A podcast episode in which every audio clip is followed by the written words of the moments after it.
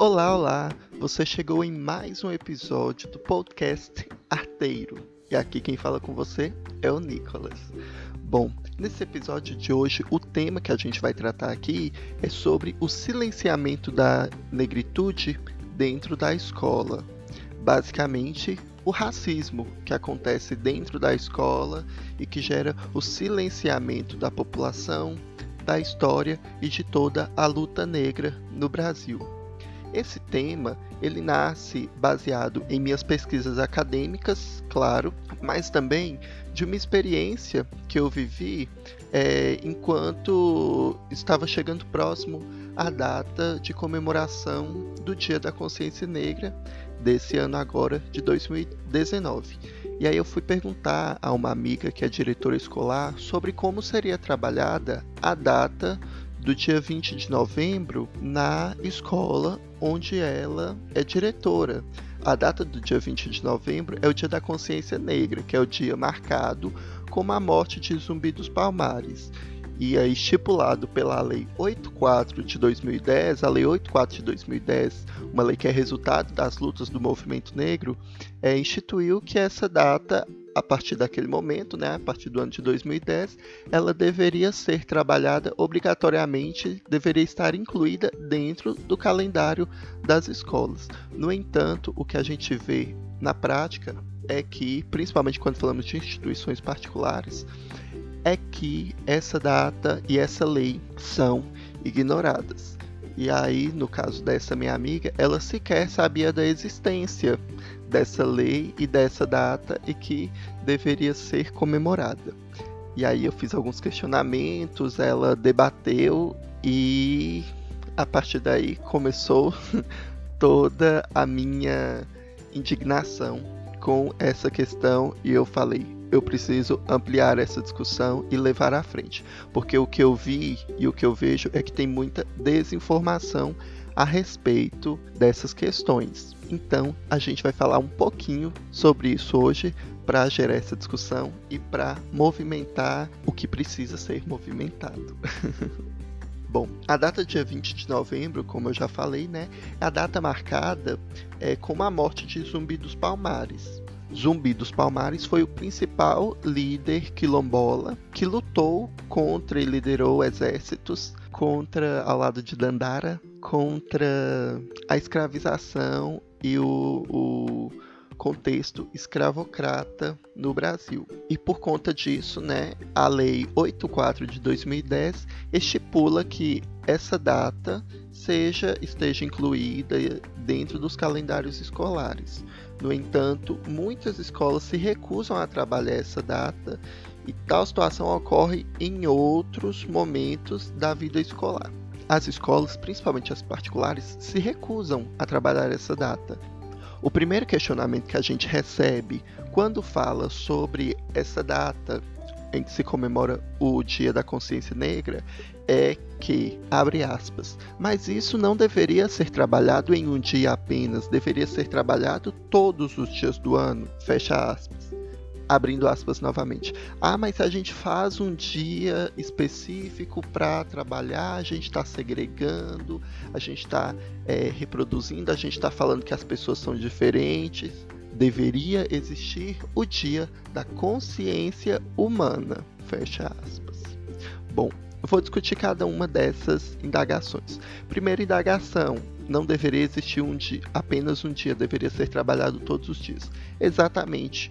Todos concordamos nisso e existem leis que estipulam que essas questões sejam trabalhadas todos os dias, como é o caso da Lei 10.639 de 2003 é, onde em 2008 ela foi atualizada, tornando a Lei 11.645. O que que essas duas leis elas dizem? Elas dizem que a história e a cultura afro-brasileira e indígena deve ser trabalhado durante todo o ano dentro dos conteúdos escolares, sendo implantada, implementada dentro dos conteúdos escolares, principalmente quando a gente fala da, das disciplinas de história, de artes e se eu não me engano, de literatura. Então, desde 2003, a gente tem uma lei que já estipula que esse trabalho ele seja realizado durante todo o ano. E o que vocês acham que acontece é simplesmente ignorado também. Então, quando a gente fala de legislação negra dentro da escola brasileira, a gente fala de uma legislação que ela é simplesmente silenciada, que ela é simplesmente ignorada. Que ela, como diz a Nilma Lino Gomes, no seu livro Movimento Negro Educador, ela fala que é, as pessoas interpretam como uma questão de opinião.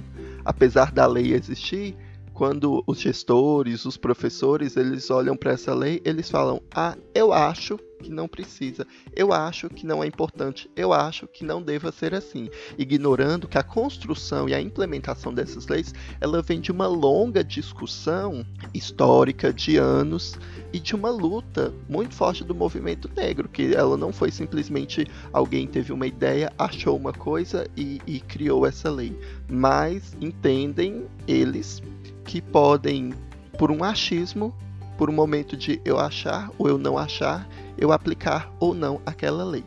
O que é mais um sintoma desse silenciamento, o que é o sintoma de racismo. Também tem a parte dos professores, pois assim, muitos professores também sequer sabem da existência dessa lei. Então, alguns professores dizem que não, que durante a sua formação, isso realmente aconteceu durante muito tempo, que durante a sua formação na faculdade, eles não receberam o embasamento, o conteúdo, a metodologia para trabalhar essas questões. E eu entendo que realmente isso aconteceu. Então, hoje, na maioria dos currículos das licenciaturas, é, que são os cursos para formação de professores, esse conteúdo ele já vem sendo trabalhado. E mesmo que não tenha sido trabalhado, né? Não sei se vocês fizeram as contas, mas essa lei ela já tem 16 anos. 16 anos de criação da lei, 16 anos de não aplicação. Então a gente vê que não é simplesmente um eu desconheço, eu não sabia, não é uma desinformação. É uma institucionalização do silenciamento mesmo. E nesses 16 anos, é óbvio, a gente tem a ascensão da internet no Brasil e hoje todo mundo tem acesso à internet para fazer essa atualização. Afinal, a gente sabe que na vida de professor, a gente não usa apenas o que a gente aprendeu na faculdade, a gente tem que buscar muita atualização e muitos recursos fora, até mesmo porque hoje existem vários grupos, vários coletivos, várias plataformas que se dedicam especificamente à formação de professores dentro dessa temática.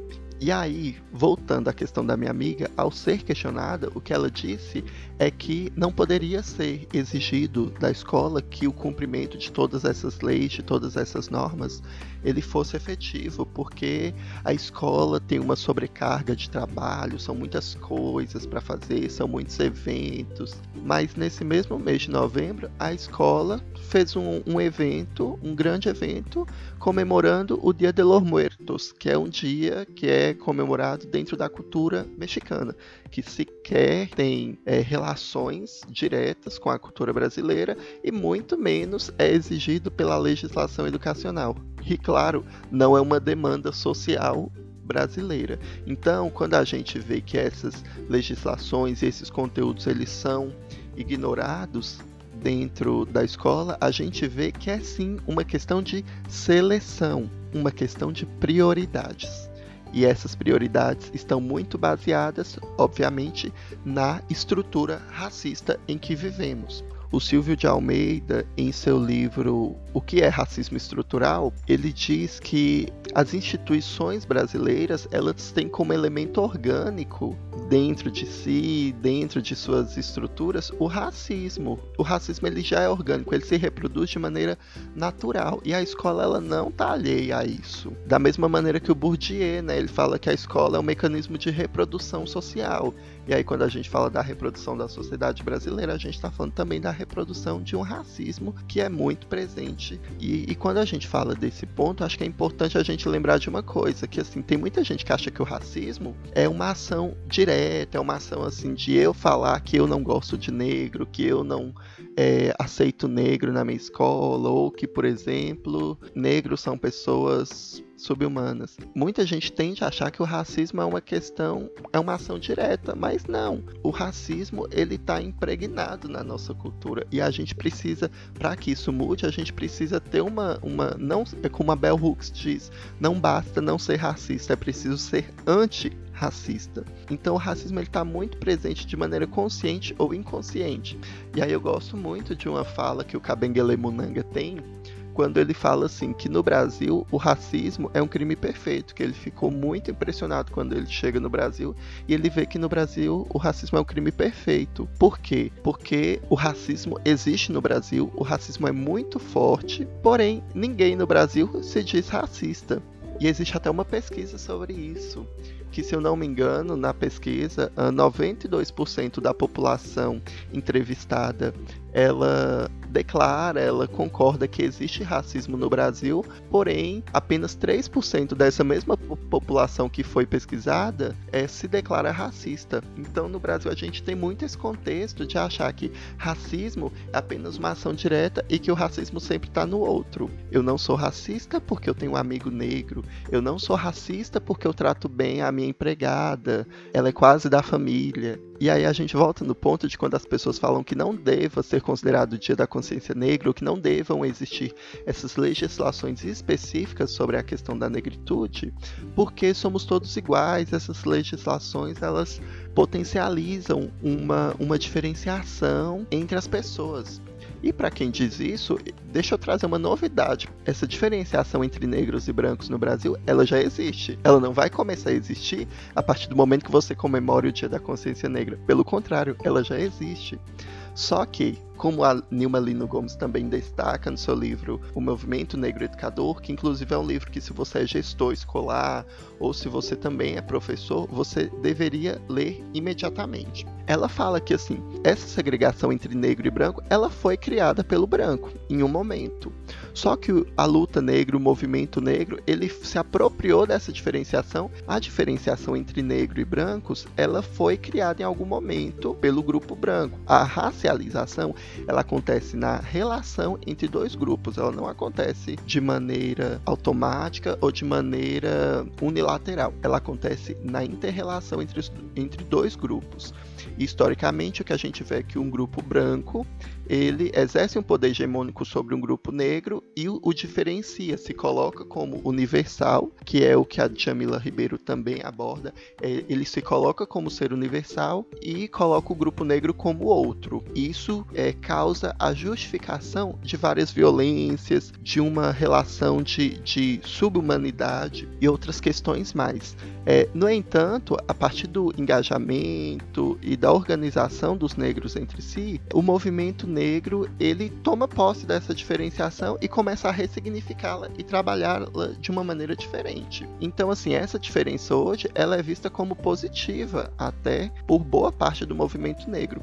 E aí outra questão é a questão social. Não tem como a gente falar que somos todos iguais, enquanto as questões sociais de desigualdade no Brasil elas são muito diferentes para brancos e negros. Então, assim, quando a gente está falando que deva ser trabalhado com uma especificidade as questões do negro no Brasil. A gente não está falando de uma diferenciação biológica. Pela Constituição brasileira, somos sim todos iguais. No entanto, socialmente, na realidade social, há essa diferenciação e a gente não pode simplesmente olhar e fingir que isso não existe. E a demanda que o movimento negro traz para a gente é que, já que existe, vamos trabalhar ela de uma maneira específica, de uma maneira que ressignifique essa diferenciação diferenciação.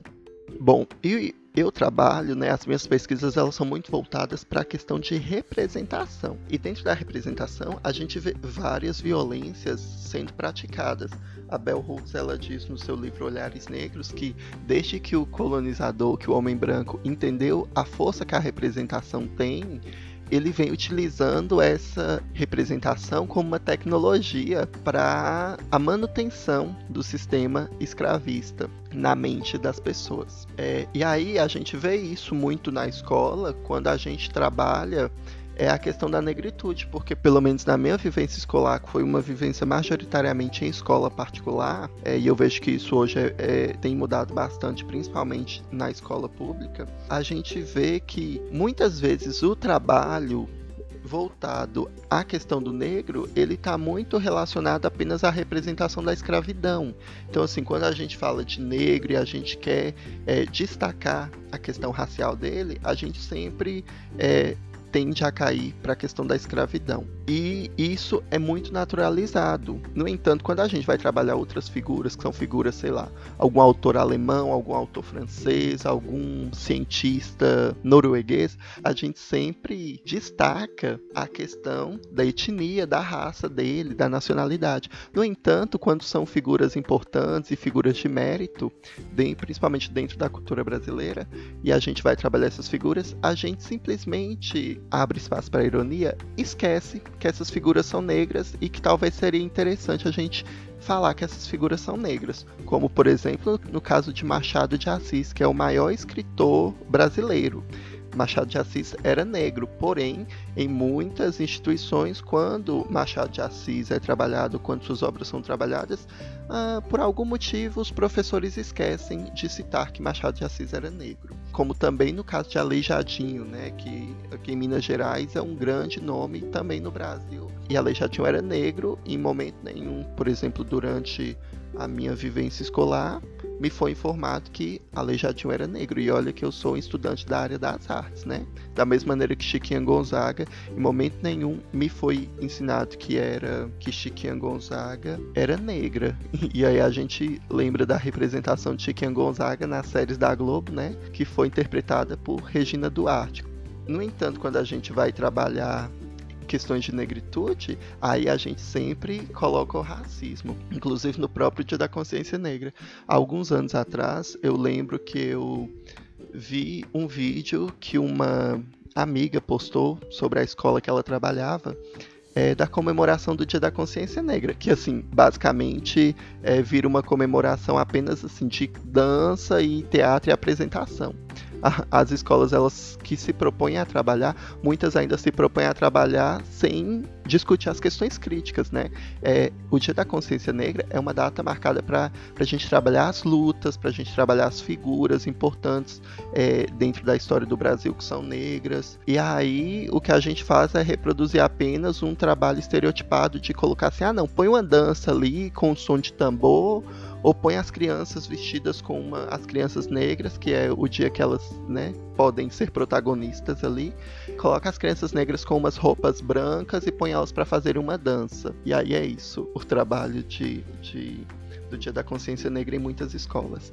Eram assim, eram crianças negras com roupas brancas que remetiam a roupas de trabalho, né, claro, da escravização, inclusive as meninas com bacias e tudo mais. E elas fizeram uma apresentação de dança. E na apresentação de dança, o que elas foram dançar? E o que elas dançaram? Waka waka ei ei. Sim, elas dançaram uma música da Shakira.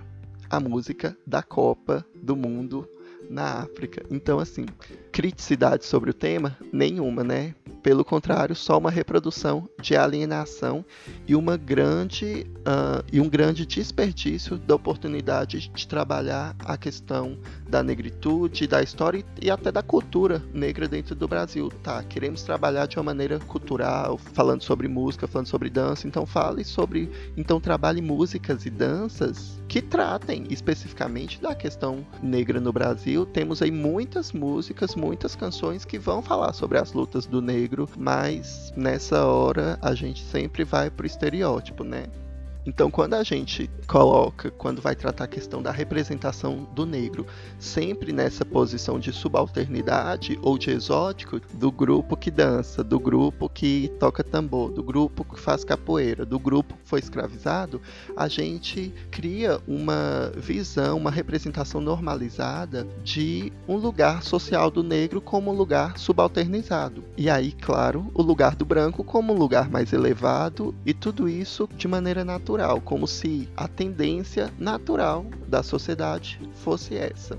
Não é à toa que a gente vê, principalmente nas escolas particulares, que a maioria dos funcionários serviçais são pessoas negras, enquanto gestores e professores são pessoas brancas, e com todo aquele arquétipo de branquitude. E a gente normaliza isso. Então, essa normalização da posição do negro e do branco da nossa sociedade, ela acontece também dentro do trabalho escolar. Tem muita gente que ensina até hoje, principalmente no ensino fundamental 1, que a libertação dos negros no Brasil foi uma libertação advinda da princesa Isabel, uma princesa branca que achava injusto a situação do negro e ela por caridade, foi lá e assinou a Lei Áurea e libertou os escravos. Acreditem, assim. Ainda é ensinado assim para muita gente. Eu tenho certeza que muita gente que está escutando foi ensinado dessa maneira também, principalmente ali no ensino fundamental.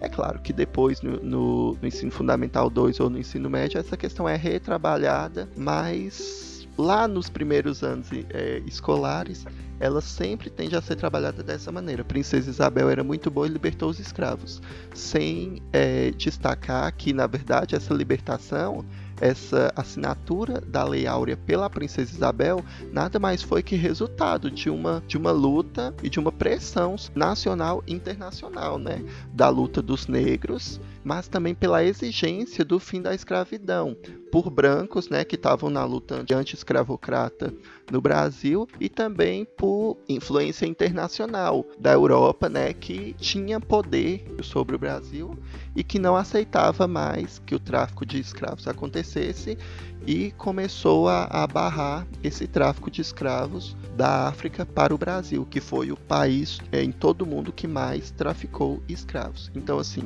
a libertação dos escravos no Brasil, ela vem de uma luta internacional, de uma luta ampla, mas uma luta principalmente do movimento negro. E aí a gente vê as pessoas ignorando, os profissionais ignorando isso. Ou seja, o Dia da Consciência Negra é um dia para a gente trabalhar isso, para a gente lembrar sobre isso. Mas o que a gente vê é que o Dia da Consciência Negra é um dia que na prática está mais para ser ignorado. Até porque, por exemplo, quando a gente vê os discursos de somos todos iguais, eu acho que não deve haver diferenciação. A gente está reproduzindo um pensamento que ele foi presente durante muito tempo no Brasil e que ele foi vendido para o exterior também, que é o pensamento da democracia racial, né? Que está presente no livro Casa Grande Senzala, do Gilberto Freire, e que posteriormente foi derrubada por sociólogos, por antropólogos, mas que a gente vê que ainda está impregnado na questão do imaginário social brasileiro ainda, onde a gente coloca como se existisse uma cordialidade entre as raças no Brasil desde o período da escravidão, né, que existiria uma cordialidade entre as raças e que não haveria conflitos e que a gente viveria em paz e harmonia, brancos e negros no Brasil. E muita gente realmente acredita que isso existe até hoje. E aí, quando a gente reproduz esse tipo de pensamento, por exemplo, é muito preocupante, principalmente quando a gente é gestor escolar ou a gente é professor, porque a gente está ensinando para as pessoas negras e também para as pessoas brancas. É importante a gente falar sempre do negro e do branco, porque o racismo e a questão racial ela acontece sempre numa interrelação, ela não acontece de maneira isolada. Então, por isso é importante que brancos também discutam racismo, né? Quando a gente faz isso, a gente está ensinando para negros e para brancos que as conquistas que o, que o povo negro teve, a ascensão que o povo negro teve, ela veio de uma maneira muito pacata, ela veio de uma maneira muito automática, ela veio como uma concessão natural do desenvolvimento histórico, com uma concessão natural do branco que foi vendo que precisava mudar algumas coisas. O que não é verdade, né? Porque assim, as conquistas que o negro teve no decorrer da história do Brasil e que ainda tem hoje, elas vêm de lutas constantes e, e, lutas políticas muito organizadas e muito constantes. No entanto, essas lutas elas não são lembradas quando a gente vai trabalhar o contexto escolar. Elas não são lembradas, elas não são citadas quando a gente vai falar sobre negritude na escola. Então, trazendo novamente por imaginário social para pessoas negras e para pessoas brancas que a história do negro no Brasil é uma história pacífica.